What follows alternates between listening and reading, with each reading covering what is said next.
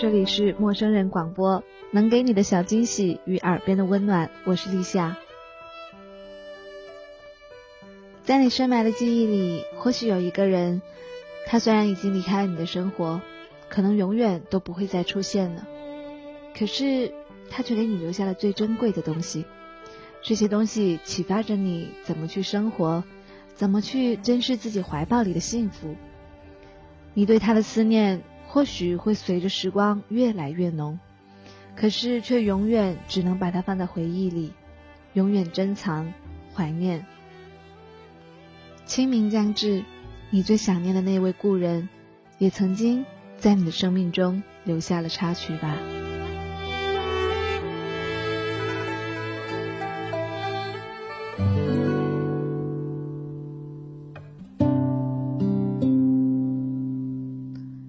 梅姐有孕在身，我发自内心的感到喜悦，想着趁吉日去看望。刚好中秋佳节，这一份祝福更显得具有人情味了。拜访也有情有理。上午步行了十五分钟到九号线地铁站，乘上了开往松江的列车。九亭出地铁，换上了公交，终于来到了梅姐家。梅姐是上交的高材生，有思想，在市区繁华的地段有一份稳定的工作。但是作为新上海人，她必须凭借着努力在这里为自己创造一个家。这一趟让我体会到了她的繁忙。梅姐的话不多，聪明、朴实、细腻，心胸宽广，还特别真实。中秋节在梅姐家和她的家人一起享用了午餐，我感到了一种简单的快乐。其实我已经不记得上一次全家人可以聚在一起吃饭的八月十五是哪一年了。时光真是残忍，能让人们忘记许多的往事，更让人们深刻了许多的记忆。吃过便饭，梅姐因为孕期嗜睡。我便不多做打扰，起身离开了。在离开的路上，我想起了梅姐的爱人说，他从来都不买小礼物和鲜花送给梅姐。梅姐也戏谑般的抱怨。我想，爱不是甜言蜜语，不是花前月下，不是灯红酒绿，而是两个人有决心走到一起，并且努力的走完一生。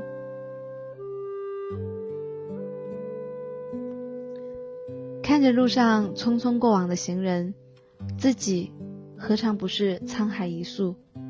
怎样的女人才是幸福的呢？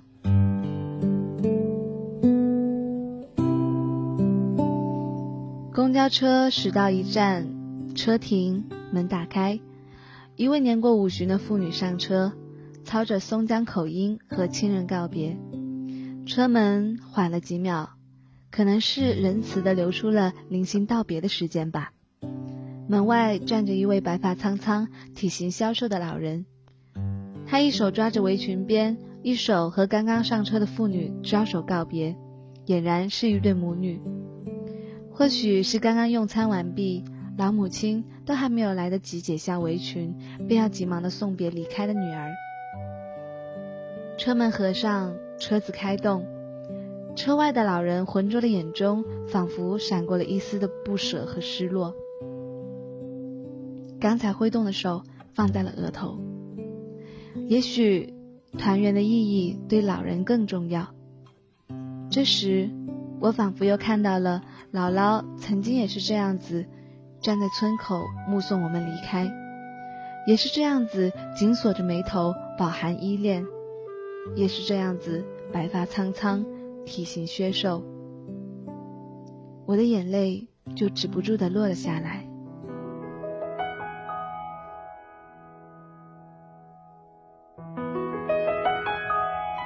姥姥离开我们已经三年多了，这三年多里，我感觉她老人家只是默默的隐藏了起来，并没有真正的离开。我的记忆是从姥姥的怀抱开始的，长到这么大，所有的美好。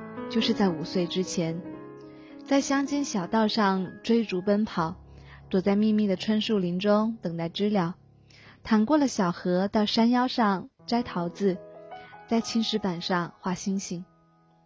我无法拿姥姥和妈妈比较，因为爱的方式不一样。姥姥会给我做五顿饭，任我去撒野疯玩，不听话的时候也会教训我，睡前会给我讲杨家将。而妈妈在我的印象中一直很匆忙、很严厉，但是会花很大的心思给我穿漂亮的衣服，让我从小就感觉到自己和别人不一样。当我长大以后，却经常听到他们两个互相抱怨，把我宠坏了。五岁的时候，我面临着对于当时的我来说十分巨大的考验：离开乡下，去城里上学。城里一点都不好玩，一点都不自由。更重要的是，没有姥姥给我做的五顿饭。从那个时候开始，我就体会到什么是阴影，什么是不快乐。上学的第一天，我就无比认真的求爸爸：“爸爸，我们能不能不去上学呀？”结果他被气得在屁股上给我来了两脚。于是我就这样子。极其不情愿的，甚至委屈的，开始了我的求学生涯。那一天，我在教室里也哭了，把老师搞得不知所措。我不温柔，有的时候也很疯，时而刁蛮霸道。可是我自己非常清楚，我比那一些看上去柔弱的女子更加重感情。我相信棍棒底下出孝子。但是我也不认为宠爱是一种毒瘤，凡事都是因人而异罢了。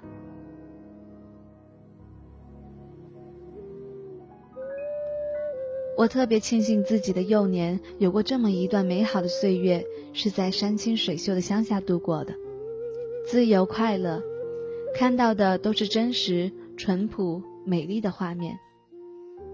姥姥不识字，她除了宠爱和纵容。可能找不到其他的方式表达对我的爱。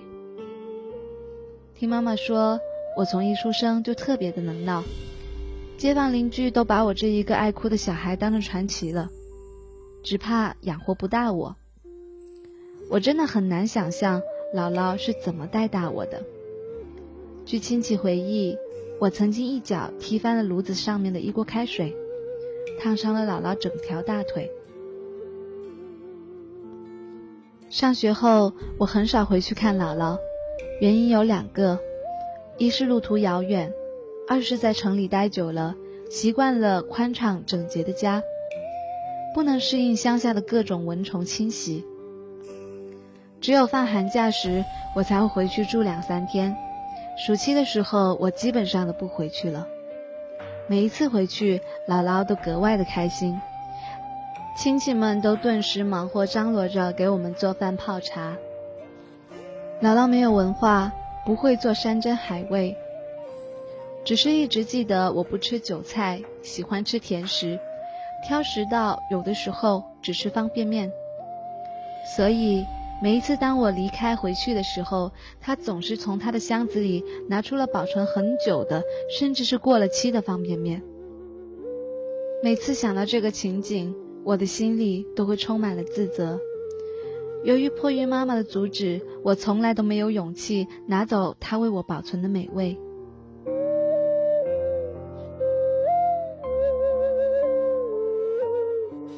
我上大学的那一年，姥姥给了我三百块钱。我当时开玩笑般的逗她说：“姥姥，你要供我念大学呀？”她笑了笑说：“姥姥没本事，不会挣钱。”你看，想买点什么吃的就买点什么吧。姥姥攒钱不容易，都是晚辈孝敬给她的。这三百块钱还是包在一块红布条里。如果她知道我现在买一件衣服就是几百一千的，她该有多心疼啊！在我的印象里，姥姥一直是全家女人中个子最高的，精力最旺的。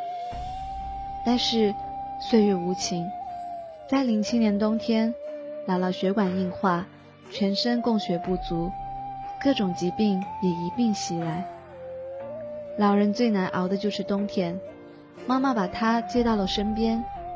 我不确定姥姥的身体是否还能好转，但是我知道我们能够陪她的时间已经没有多少了。她的耳朵不好，跟她说话得说得很大声。但是妈妈在更年期，听不得一点噪音，心烦脾气坏。于是我除了帮姥姥洗脸、擦手、送药，几乎都不讲话了。有一次，姥姥在窗边晒太阳，我坐在旁边，她喃喃地说：“现在你们的日子多好啊，我们当年真是困难，盖房子没有钱。”我一个女人走到了城里，再坐火车去广东，好不容易借到了九百块，真是苦。说完，一行浊泪从他的眼角滑下。姥姥平静地用她的手绢拭去。我真的后悔，没有亲自帮她擦拭。或许我伏在她的膝上，也会让他感到满足一些吧。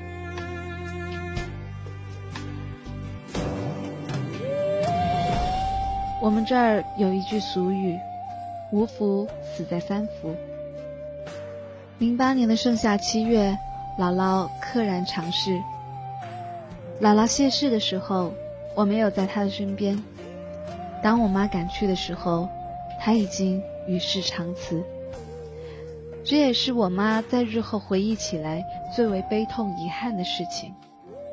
在那个孤独的夜晚，她老人家。最想说的是什么呢？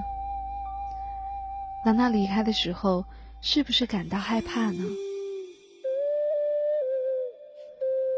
见姥姥的最后一面，是她卧病在床，当时已然意识模糊。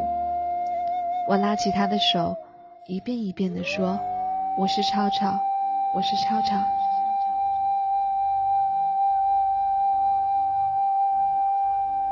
良久，他反应过来，应了一句：“哦，超超啊。”然后用他的手指抚摸我的掌心，慈爱的看着我，眼神清澈，好像是看到了我的心。我当时真想哭，可是我又不敢哭，我怕家人们也跟着悲伤，影响了姥姥的情绪。于是我强忍着。对姥姥说：“我去给你买酸奶，你要等我。”当我跨出门，我便意识到，这很有可能是我最后一次机会给姥姥买吃的。小山村的便利店供货简单，我只能买到适合儿童的酸乳饮料，爽歪歪。姥姥很享受的吸着，像孩子一样，喝得精光。瓶子都发出了咕噜咕噜的声音。末了，他会心的微笑说：“好喝。”省吃俭用的姥姥，也许是第一次，也是最后一次尝到如此甜美的味道。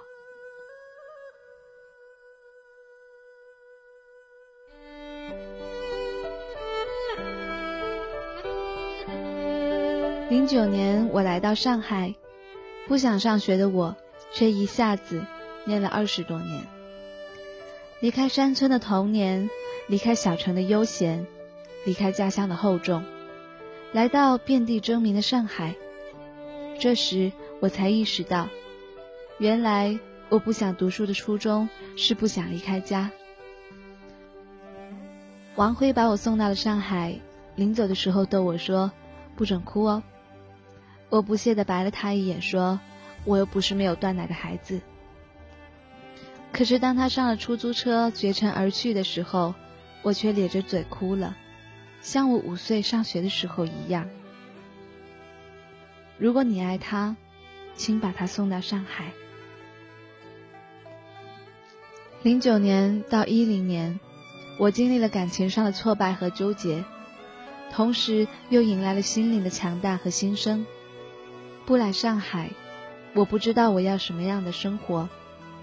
不来上海，我不知道什么对我最重要。不来上海，我也不会知道我对王辉的爱有多深。繁华和寂寞是这一个城市的主题，无数的灵魂在这里颠沛流离，却浑然不知。吉米的漫画里有这样一句：“迷宫般的城市，让人习惯了看相同的景物，走相同的路线，到达相同的目的地，而你永远不会知道，你的习惯会让你错过什么。”如果可以选择，我愿意回到过去。童真未泯最可贵。简单的生活，简单的爱，有什么不好？既然放不下彼此，何不牵手走一辈子？人生苦短，经不起太多的生离死别。珍惜眼前人，感恩生活，有爱，生活才会更健康。二零一一年，我结婚了。思考了三年的问题，终于有了结果。女人幸福很简单，有家，有爱，有生命的延续。我出生在农历八月，金秋时节，丹桂飘香。那天的云是否都已料到？所以脚步。才轻巧，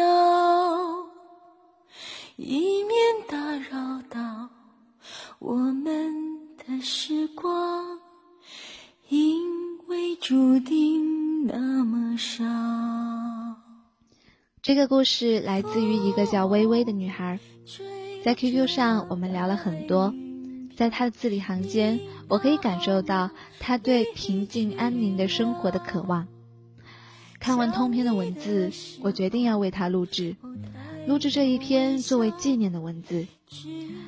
但是录制期间，我几度落泪和哽咽，因为我想每一个人心里都怀念的这样一个人，而我想念的，是我已然离去的外公和外婆，是他们让我懂得善良是多么快乐的事情。那么你呢？有没有和我们一样怀念的人呢？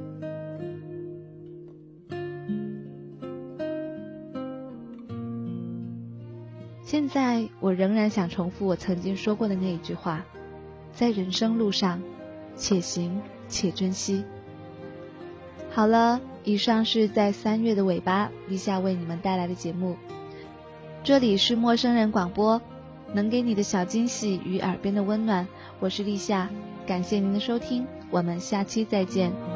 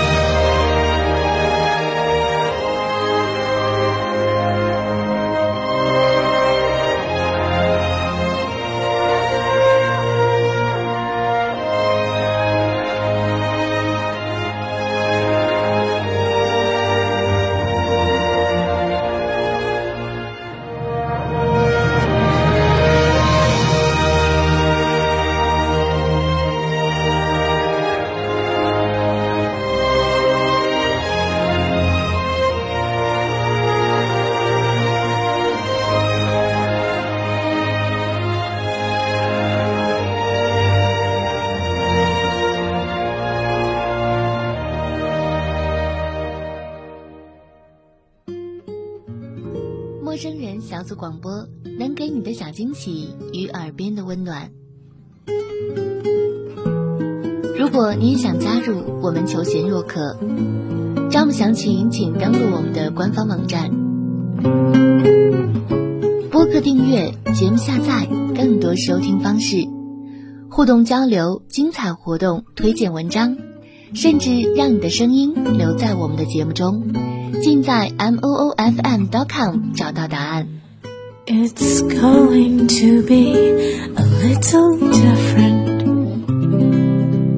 when we wake ourselves up tomorrow. The kind 欢迎关注我们的新浪微博，搜索“陌生人小组广播”，找到我们。 won't be